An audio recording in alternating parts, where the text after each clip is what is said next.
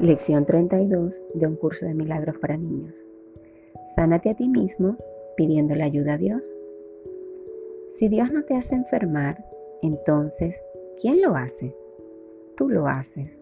Tú eliges la enfermedad o el dolor o la infelicidad. ¿Cómo puedes llegar a ser saludable y feliz? Simplemente cambiando tu mente. ¿Puedes hacerlo solo? No, tú no puedes. Ese es el motivo por el que Dios siempre está ahí para ayudarte. Todo lo que tienes que hacer es pedir. Ahora digamos todos en voz alta, me sano a mí mismo pidiéndole ayuda a Dios.